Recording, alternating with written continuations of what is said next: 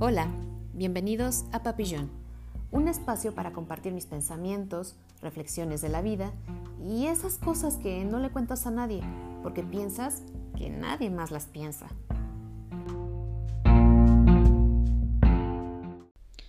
Hola, bienvenidos una vez más a un episodio más de Papillon.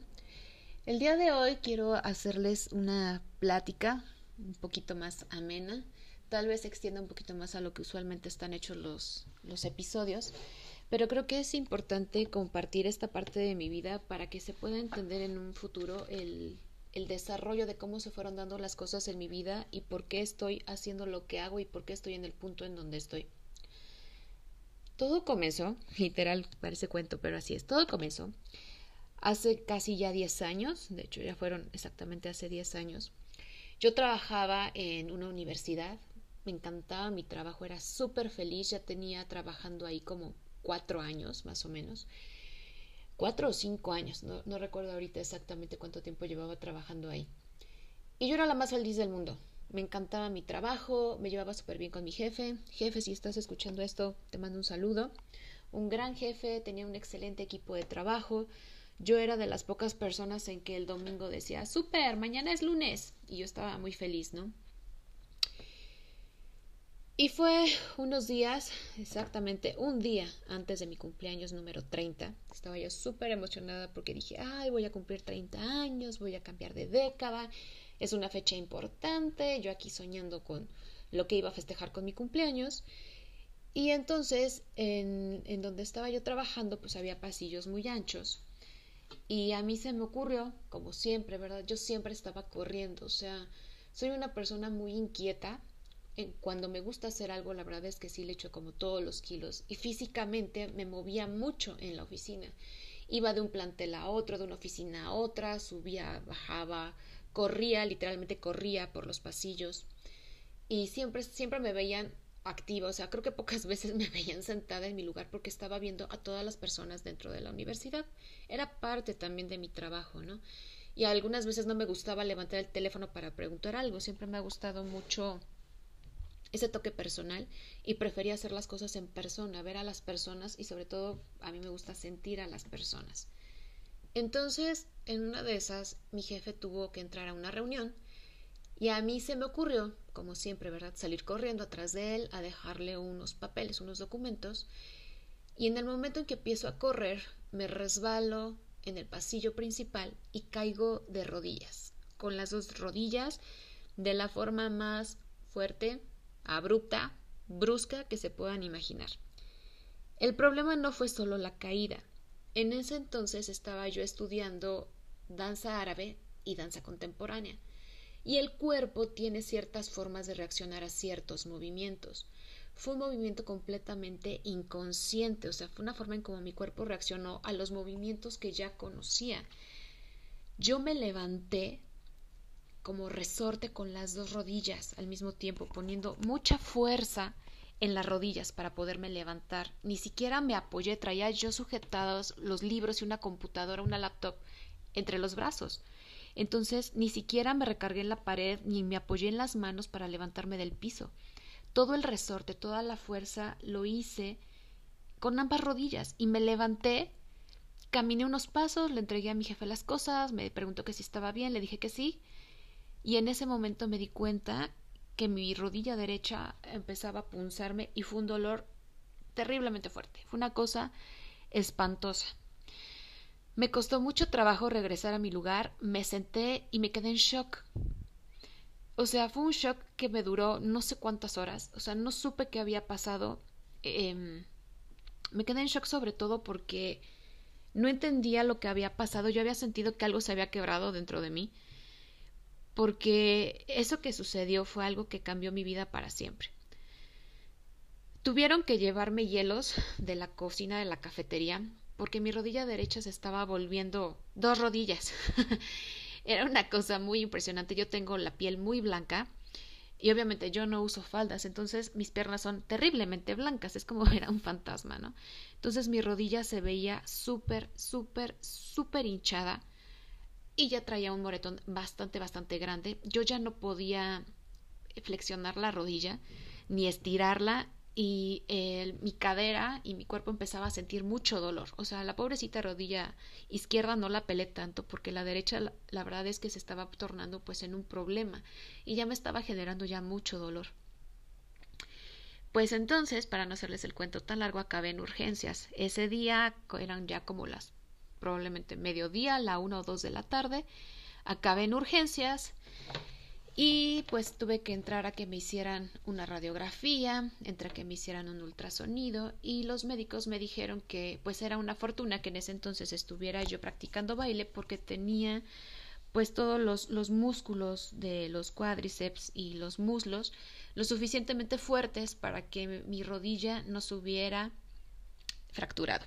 Así de fuerte fue el golpe que me dijo el médico que estuve creo a dos milímetros de fracturarme los meniscos. Entonces, bueno, en ese momento agradecí haber estado haciendo ese tipo de ejercicio en particular, porque si hubiera estado haciendo pesas tendría unos super brazos, pero no unas super piernas, ¿no? Que pudieran soportar un golpe pues así de fuerte, ¿no? Digo, ahorita lo puedo platicar con toda la calma del mundo, pero todavía hace un par de años yo empezaba a platicar de un día fui a trabajar antes de mi cumpleaños y me ponía a llorar de lo, de lo impresionante y de lo fuerte que fue esta situación en mi vida por todo lo que desencadenó física, emocional, espiritual y psicológicamente.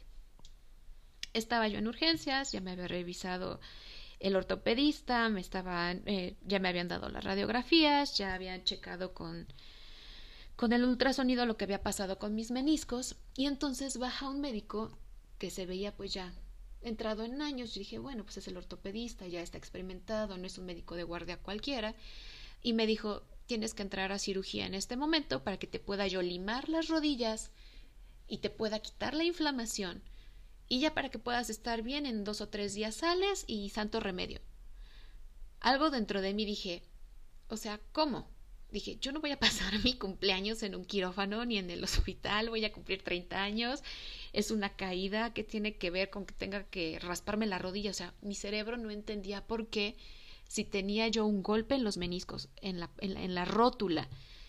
Tenían que rasparme la rótula para quitarme un golpe. O sea, yo no lo entendía. No soy médico, si hay algún médico que me quiera explicar esta situación, porque a mí el ortopedista que me lo quería hacer no me lo explicó. Bastante insistente el médico. Supongo que como era un hospital de paga, pues obviamente quería generarse un, unos honorarios ahí, ¿no? Pero estaba mi mejor amigo ahí conmigo y me decía, pues hacemos lo que tú quieras, o sea, como tú te sientas. Y yo por dentro la verdad es que estaba muy asustada, estaba muy impactada de decir, es que, o sea, solo fue una caída de rodillas, me he caído de rodillas muchas veces en mi vida, o sea, dije, ¿cómo es posible que esté ahorita en urgencias pensando en que me van a abrir la rodilla y que voy a entrar a cirugía y que voy a estar tres días en el hospital y, o sea, ¿qué está pasando, no? En eso llega ya mi novio le habla a su papá que es médico y le dijo que no la operen. Lo que quiere hacer el doctor es precisamente tener honorarios por esa cirugía, dice, pero en vez de ayudarla la va a fastidiar, ¿no? Yo no recuerdo ni los términos médicos, ni la explicación que me dio mi suegro al teléfono, la verdad es que, o sea, estaba yo tan en shock que no lo, ni siquiera recuerdo cómo versó esa, esa conversación, ¿no? Pero algo dentro de mí me decía, no te operes, Probablemente pudo haber sido mi ego que me decía, no te operes, como vas a estar en el hospital, es tu cumpleaños, no manches. Pero algo muy dentro de mí me decía, no te operes, o sea, no es para tanto, o sea, les digo, mi cerebro no captaba el por qué un golpe se sacaba pues raspándote la rodilla, ¿no? Por dentro, o sea, quería rasparme la rótula. Y algo de mí me decía, no, no y no. Decidimos no hacer la operación, el médico estuvo muy, muy insistente. Y bueno, el chiste está en que me llevaron a mi casa, yo con muchísimo dolor. No había forma en como mi rodilla pudiera estar tranquila, ni flexionada, ni estirada, ni de lado. Fue una cosa verdaderamente dolorosa. O sea, yo tuve contracciones y la verdad los dolores que he tenido con la rodilla, discúlpenme que lo diga, pero creo que no se pueden comparar. Probablemente porque las contracciones vienen a raíz del amor y van a dar amor y la verdad es que esto que me pasó con la rodilla trajo mucho enojo a mi vida. Pasé una noche muy mala, necesité pues muchos antiinflamatorios, eh, medicamento para el dolor y la verdad es que no, no la pasé bien, ni ahí ni los meses siguientes. No les voy a hacer el cuento tan largo, pero sí les voy a decir que la inflamación Pueden llamarme exagerada, pero la gente que me conoce y que lo vivió conmigo se los puede comentar. La inflamación de la rodilla no cesó en una semana, ni dos, ni en tres, ni en tres meses, ni en seis meses.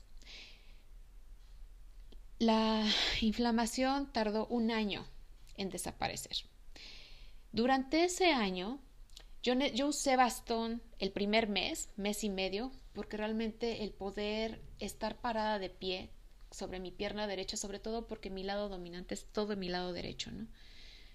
Fue sumamente doloroso. Tratar de sentarme en una silla, a sentarme a trabajar, ir al baño, a comer. No saben el tiempo que yo me tomaba para poder sentarme, tenía que ocupar mis dos manos para detenerme de la silla y sentarme.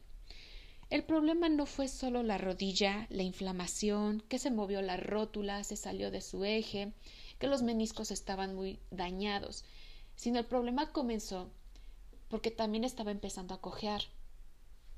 Entonces mi cadera también tuvo un desbalance. El desbalance de la cadera también provocó que yo me pellizcara una parte de abajo de las vértebras, que mi sacro se saliera de su eje un poco, o sea, hasta un grado es doloroso. Y con esto pues también empezó a generarme dolor en la ciática. Entonces, pues esto provocaba dolor en mi espalda baja, en mi glúteo derecho, en mi muslo, en la rodilla, en la pierna derecha, hasta abajo de la rodilla. Entonces, pues bueno, yo empecé a cojear. Obviamente, pues tuve que dejar de bailar, ¿no? Yo iba tres veces a la semana a bailar, a veces hasta cuatro. Tuve que suspender esa parte de mí que amaba, que adoraba, que conectaba con toda mi parte femenina, en donde podía liberar muchas cosas y sacar lo que realmente soy o era en ese momento. Fue muy doloroso para mí dejarlo. A mí no me gusta hacer ejercicio durante mi vida, nunca he practicado ejercicio, no me gusta, no es lo mío pero en particular bailar, ya tenía yo casi dos años bailando, era algo muy especial para mí. Y si lo vemos también como una práctica de ejercicio, pues también liberaba mucho estrés de esa forma. Entonces, esa etapa de mi vida en donde tuve que dejar el baile, que lo amaba, donde había dejado también danza contemporánea, que estaba empezando apenas y que era algo que realmente tenía muchas ganas de hacer y que me había atrevido a hacer después de practicar danza árabe, fue muy difícil. Fue muy difícil, siendo una mujer tan independiente, tener que depender de mi familia para que me subieran del coche, para que fueran por mí al trabajo, para que me fueran a dejar, para que mis compañeros en la oficina me ayudaran a sentarme, a pararme. El hecho de que yo tuviera que tomar un poquito después el transporte público nuevamente para retomar un poco mi independencia, tres calles que antes me caminaba en cinco o diez minutos porque camino bastante rápido porque soy bastante desesperada, no tienen una idea de lo que era caminarlos de, en 45 minutos. ¿Por qué? Porque iba cojeando, porque tenía mucho dolor y porque ni siquiera podía tener la rodilla en una posición correcta, en mi pierna en forma correcta, porque era muchísimo el dolor. Todo eso pues me, me generó pues estragos psicológicos. Todo eso comenzó a generar en mí mucha tristeza, me dio una depresión bastante fuerte por haber dejado la danza, por ya no ser independiente, cuando yo llegaba a mi casa, en ese entonces estaban construyendo, yo vivo, o bueno, vivía porque era en casa de mi mamá, en una, eh, en una de las entradas aquí en la ciudad en donde yo estoy, y es una vía pues muy concurrida, y en ese entonces estaban eh, arreglando las principales avenidas y entonces había mucho tráfico y el camión que me traía de regreso a mi casa en la noche después del trabajo, pues ya no me dejaba enfrente de mi casa, había que caminar cuatro calles muy, muy largas. Entonces, bueno, si ya les había platicado que para caminar dos calles cortitas me tardaba 45 minutos, pues no les quiero platicar el tiempo que yo iba a necesitar para caminar esas cuatro calles ya largas, ya en la noche, ¿verdad? Cojeando. Y entonces mi, mi hermano, el más pequeño, que ya no estaba, no está tan chiquito, pero bueno, para mí siempre será mi hermanito, le llevo casi 13 años. Eh, él tenía que ir por mí a la parada del camión y me decía, pues si puedes caminar caminamos, sino pues te cargo. Entonces no les quiero decir, mi hermano, cuántas veces me cargó en hombros para llevarme caminando de la terminal hacia mi casa, ¿sí? Esto fue por muchas semanas. Em, mi hermano me llevaba cargando. Y el, lo bueno es que no pesaba yo mucho, estaba yo bastante delgada en ese entonces porque practicaba mucho ejercicio. Siempre he sido bastante delgadita, pero en ese entonces estaba muy delgadita y pues no, no pesaba tanto, ¿no? Cuando yo llegaba a la casa, pues mi casa es de dos pisos.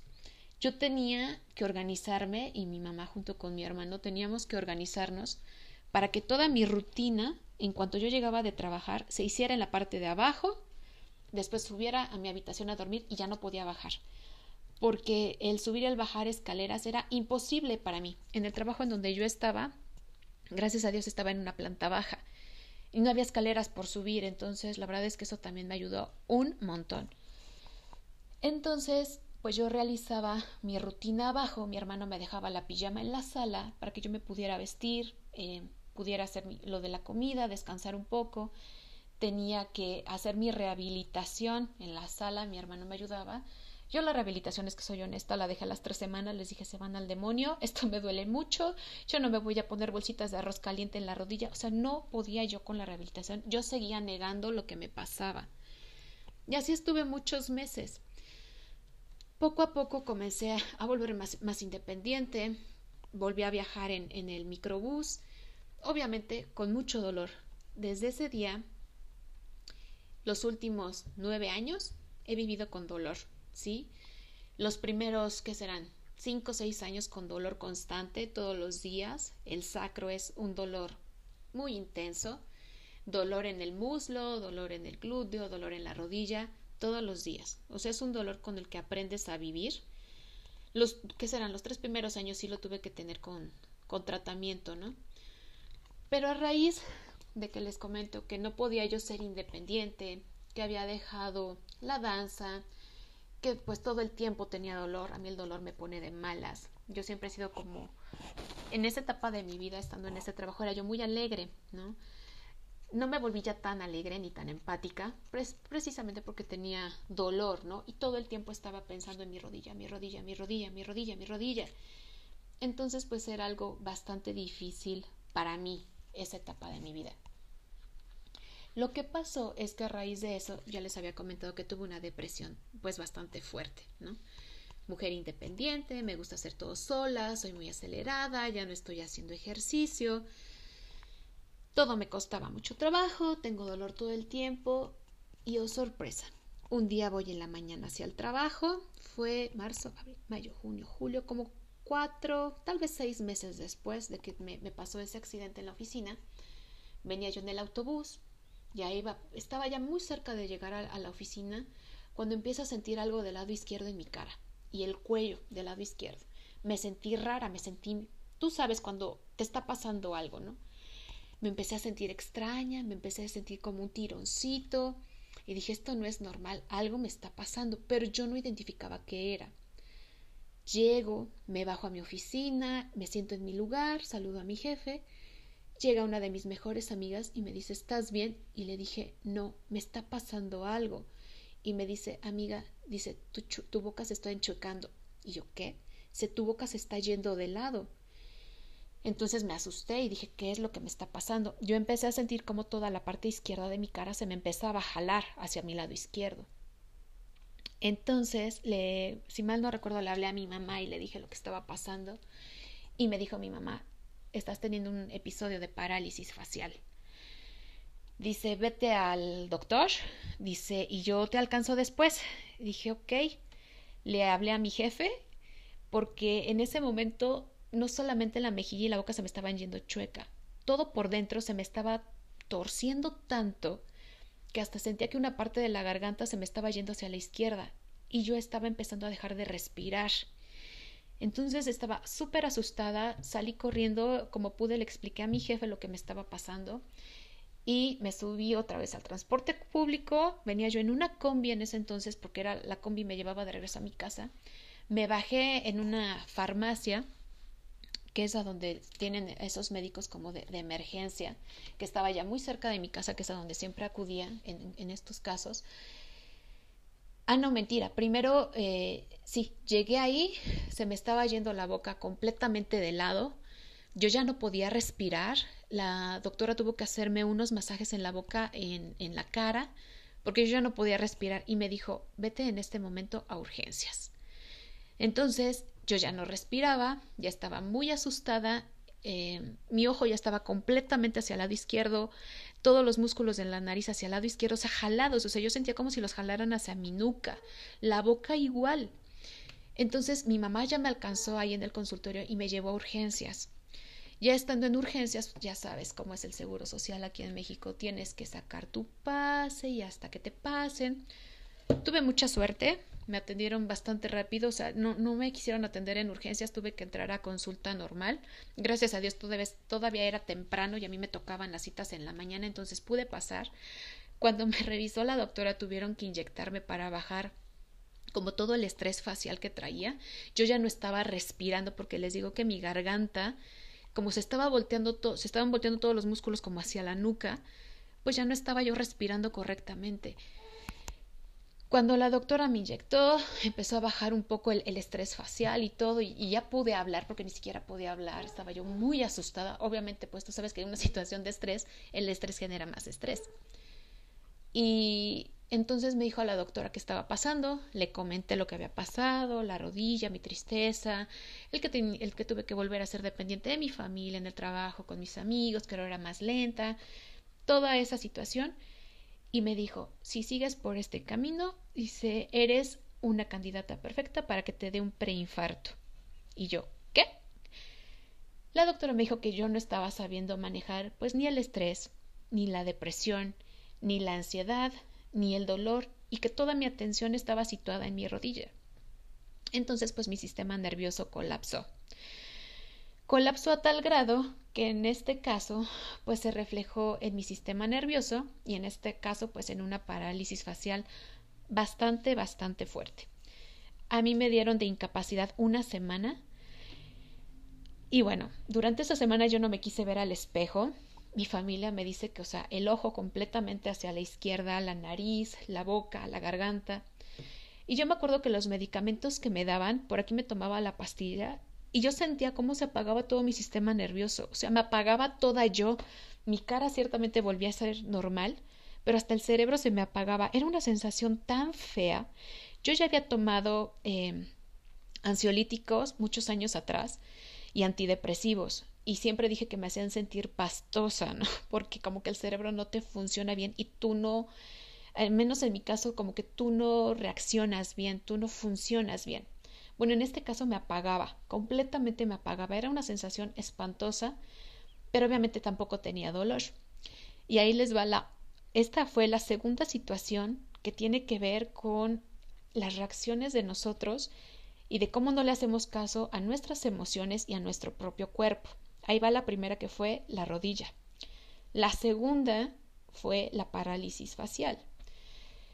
Cuando tuve esta parálisis, obviamente pues la cara no te reacciona como tú quieres, hace lo que quiere, ¿no? A fin de cuentas es el sistema nervioso y tú no lo controlas.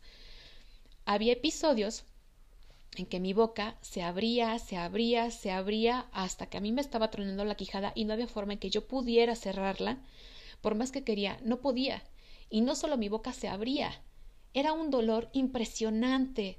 O sea, de verdad no tienen una idea del dolor que yo tenía a la hora que mi boca se iba abriendo, porque se abría como ella quería.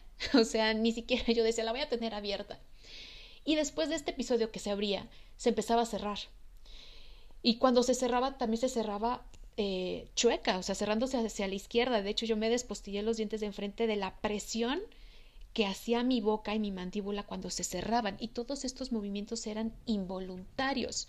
Y todo esto se da a raíz de no haber querido escuchar a mi cuerpo cuando sabía que estaba estresada, que toda mi atención y mis pensamientos estaban enfocados en el dolor de la rodilla, en mi enojo por haberme caído, en mi enojo por que ya no iba a bailar, en mi enojo porque ya no era independiente, en mi enojo por mí misma por no haber sido prudente, por haber corrido, por haberme levantado de trancazo, quiero que vean esta serie de eventos que se fueron dando a raíz de un golpe y la forma en cómo nosotros reaccionamos ante una situación, cómo el cuerpo y la mente pueden ir reaccionando. En muchas ocasiones les he dicho, les he comentado que lo que nosotros pensamos es sumamente importante y lo que nosotros nos decimos también es sumamente importante. Entonces, en esta situación, en donde en un lapso muy corto, que... entonces, en el lapso de un año, en donde yo tuve esta situación con la rodilla, el tener que dejar mucha parte de mí para depender de los demás, en donde mi cuerpo me estaba avisando que algo estaba sucediendo y que yo no había hecho nada excepto estar enojada conmigo y tener toda mi atención enfocada en la rodilla, en el dolor del sacro, en que me dolía pararme, me dolía sentarme, me dolía acostarme, que estaba tomando medicamentos, que ya no estaba yendo a bailar, que dependía de todo el mundo, que tenía dolor constantemente, pues mi cuerpo me volvió a hablar y me dijo Ahora vamos con el sistema nervioso, a ver si ahora haces algo, ¿no? Te vamos a enchuecar la cara, a ver si haces algo. Me incapacitaron en el seguro una semana por esta situación. Casi no podía hablar porque pues tenía la boca chueca. Con los medicamentos que tomaba, pues obviamente no podía pensar muy claramente, ¿no? Y durante esa semana, yo soy muy dada, ya les he platicado en capítulos anteriores, que hablo sola. No hablo sola por hablar nada más, yo me hablo a mí misma todo el tiempo, desde que tengo cinco años que yo me acuerdo, siempre me estoy hablando sola. Y entonces platicando conmigo, siempre me, gusta mucho platicar conmigo enfrente del espejo porque no sé si me veo menos loca o, me siento más a gusto hablando conmigo viéndome de frente, ¿no? Ahí todavía no hacía el, ejercicio de, respiración ovárica que ya les había comentado que fue la primera vez que conecté conmigo de forma amorosa. En ese entonces todavía no lo hacía.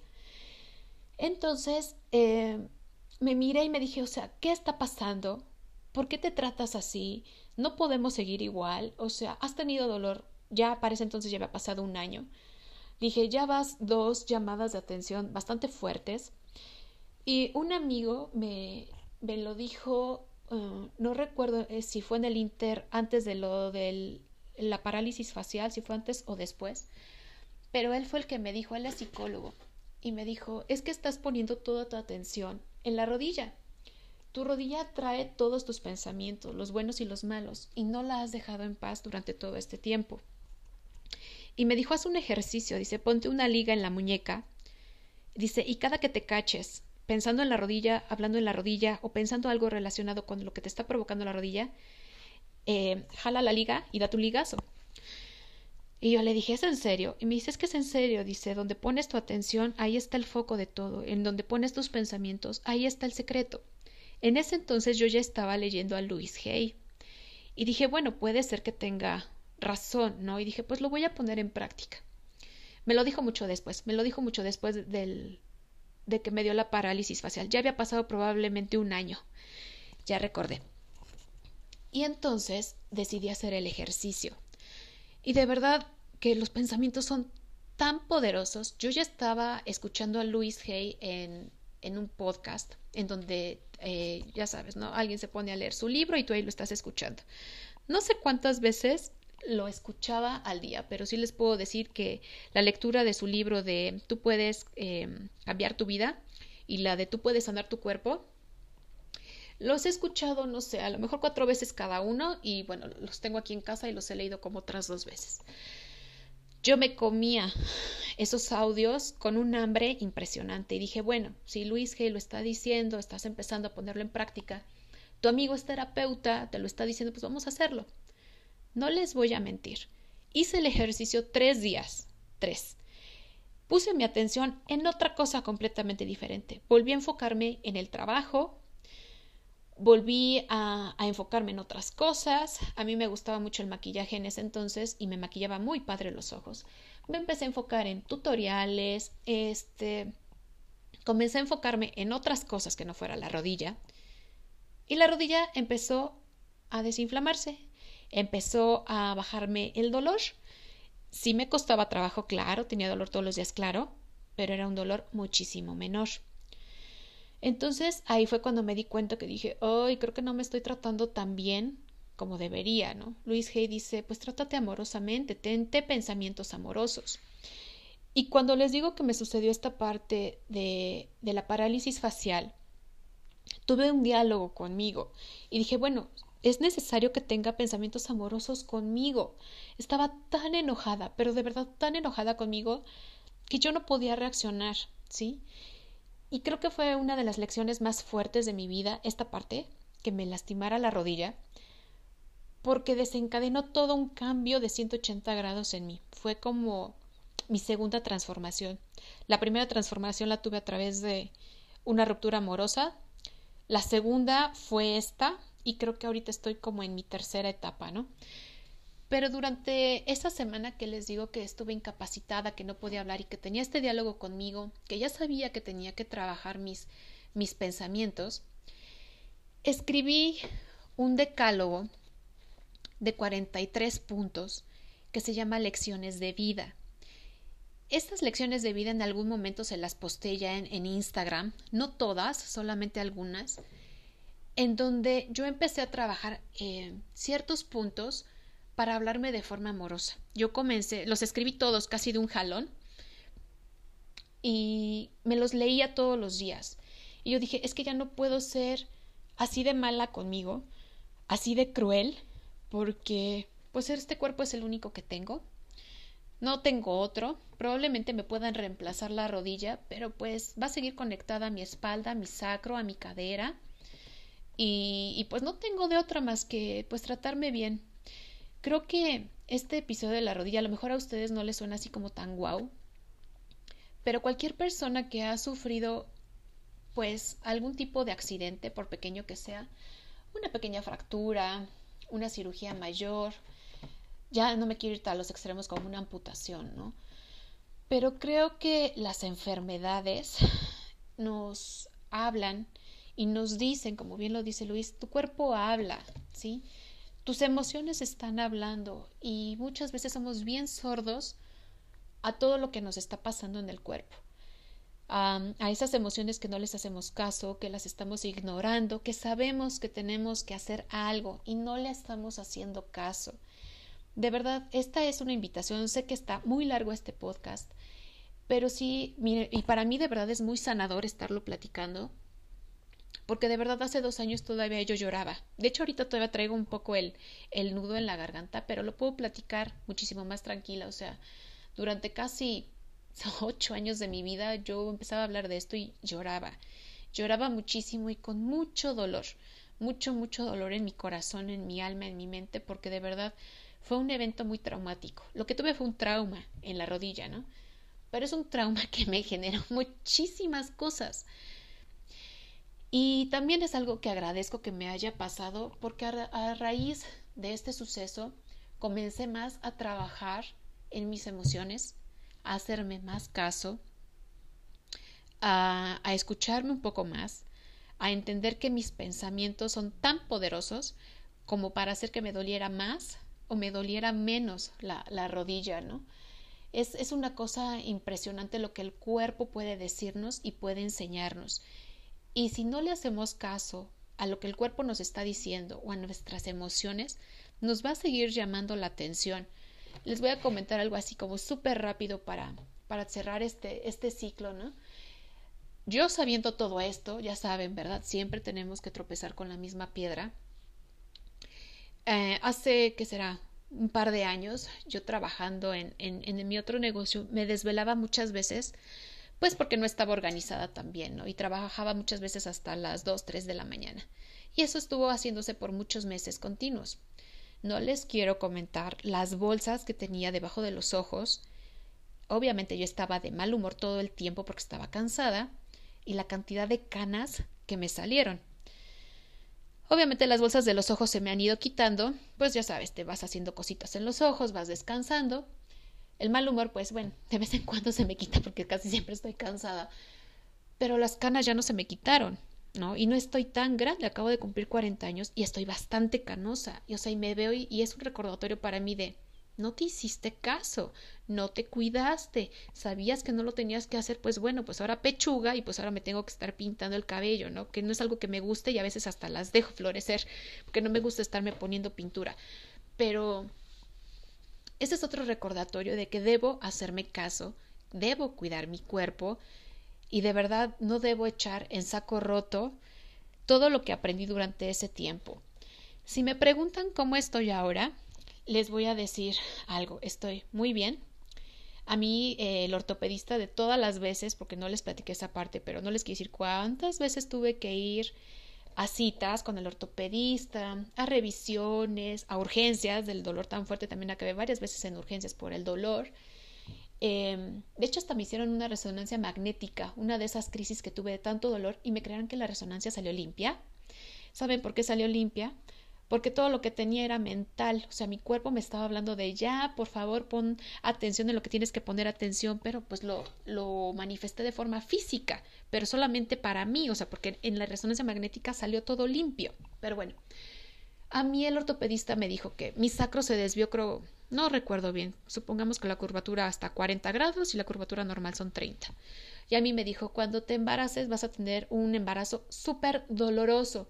Y yo dije, ups, para no hacerles el cuento largo, me embaracé. La verdad es que en ese momento dejé de tener dolor en el sacro con el embarazo y el dolor del sacro no me volvió hasta que mi hija cumplió como dos años. O sea, yo estuve tres años libres de, prácticamente libre de dolor en el sacro y la, la rodilla. No es que no lo tuviera, pero ya era prácticamente pues de vez en cuando, la verdad. Y sí, ciertamente, pues los bebés pueden regenerar, ¿no? Las células madres son una maravilla y ayudan a las mamás cuando estamos en gestación, pues mi hija no solo viene a sanar mi alma, ¿no? También vino a sanarme mucho de la rodilla.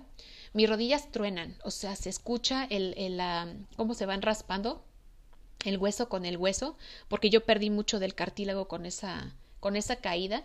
Ya traía yo un problema que ya no vale la pena mencionar, que es degenerativo, pero bueno, puede uno vivir perfecto con eso y es muy común. Pero con esa caída, pues me terminé de desgastar los, los cojinetes y, y todo lo que es el cartílago y pues tengo una una oblea, literal, ¿no? Entonces, cuando camino, pues mis, mis rodillas se escucha mucho cuando va haciendo el roce de hueso con hueso. Pero mi hija me sanó mucho, ¿no? Porque uno de mis mayores temores eran como yo no me podía, no podía brincar, no podía correr, no podía agacharme en cunclillas por el dolor en la rodilla y el desgaste de la rodilla, yo decía, ¿cómo voy a cuidar a un, bebé, no? Pero mi hija me vino a sanar esa parte, no tengo las rodillas al 100, pero les digo que pues me agacho en cunclillas, ya me puedo hincar, eso de hincarme tendrá un año, ¿eh? no tendrá más, pero ya puedo correr poquito, tal vez dos minutos, pero ya puedo correr. No lo pude hacer durante casi nueve años. Y bueno, las células madres hacen maravillas.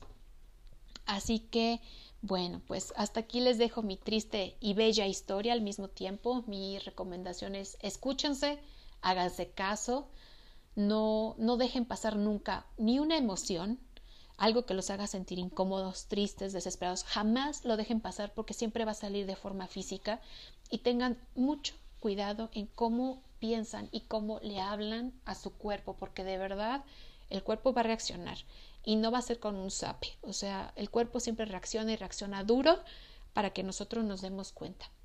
Ojalá este capítulo le sirva a alguien pues para desbloquear algo que tenga, para que se dé cuenta que no está solo, para que vea que el dolor, el dolor también tiene algo que decir, el dolor transforma, el dolor debilita, el dolor cansa, el dolor enoja pero el dolor también nos puede hacer capaces de ser fuertes.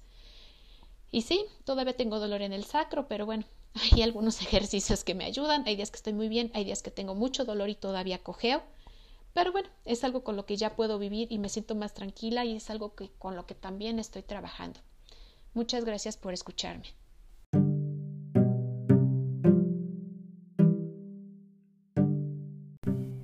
Muchas gracias por escucharme. Nos oímos pronto.